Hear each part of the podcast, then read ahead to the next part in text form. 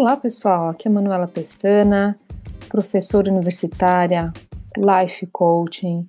E olha, a gente está começando agora uma nova temporada onde vou falar e abordar muito a questão de viver no exterior, a vida abroad, né? Como ganhar confiança, como empreender, como é, continuar com o seu propósito mesmo longe do seu país que você nasceu, né? Como fazer isso? Porque muitas vezes eu vejo que quando a gente muda para o exterior, a gente logo pensa assim, nossa, vou ter dificuldade com o idioma, então vou ter que pegar um trabalho assim bem de baixo escalão, né? Lavar prato, é, vou, sei lá, ser um garçom, ser um, é um trabalho assim digno, só que de repente aquele mais inferior ao que você tinha no Brasil, por exemplo né?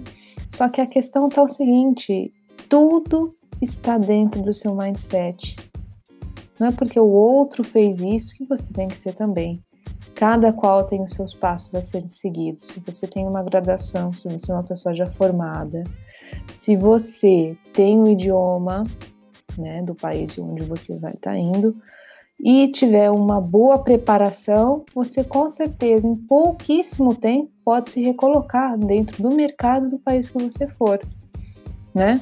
Então isso é muito interessante. Óbvio que para manter aí a confiança, nada mais justo e nada mais assim é, que eu costumo incentivar demais é começar realmente do zero, como se você é, fosse assim passar uma quarentena, digamos assim, para você aperfeiçoar o seu inglês, porque uma coisa é você estudar o inglês no Brasil, outra coisa é quando você muda de país realmente e você tem então que, ó, testar ele a toda prova. Então hoje vou falar para vocês aqui de cinco dicas para você iniciar essa preparação para ir para fora do Brasil, seja para estudar, seja para trabalhar, seja para viver uma nova vida.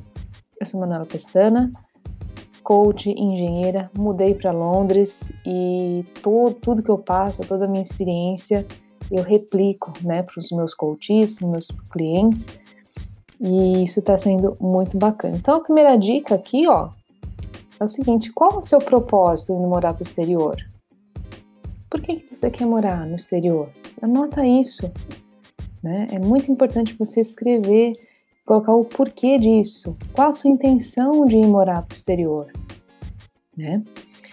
O segundo ponto, quais são suas crenças limitantes que seguram teu desejo de ir experienciar? Será que é a família que prende você? Será que é namorado, namorado, os amigos? Né? O que, que te segura e não deixa ir experienciar essa experiência diferente de morar né, no exterior? Terceiro dica, Está conseguindo fazer uma reserva mensal de suporte? Isso é muito importante, porque, ah, professora, mas como é que eu tenho que fazer isso? Eu tenho que fazer uma reserva para três meses, para um ano, para seis meses? Como é que funciona? Bom, vai de acordo com o seu objetivo.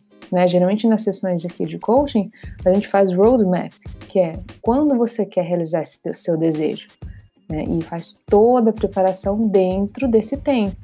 É lógico que você tem que ter uma reserva para caso você não consiga tão rápido um trabalho, você tem essa reserva para te sustentar, né? Então, quanto que é, qual o valor, tudo isso dentro do, do programa de coaching, eu ajudo a, a pessoa já e bonitinha, tá? Então, pensa nisso, você está conseguindo fazer uma reserva mensal? E dica 4, quem próximo de você já passou por essa experiência de morar para o exterior? Ou se ainda mora no exterior, você tem contato com essa pessoa, volta, resgata esse contato, né? Procura saber do clima, do mercado de trabalho, se, se, as pessoas, se a cultura é legal, se bate com o mesmo, os mesmos valores que você, isso é interessante. E a última dica é: você domina e tem autoconhecimento suficiente necessário para suportar a vida longe da família, dos amigos e de sua cidade natal?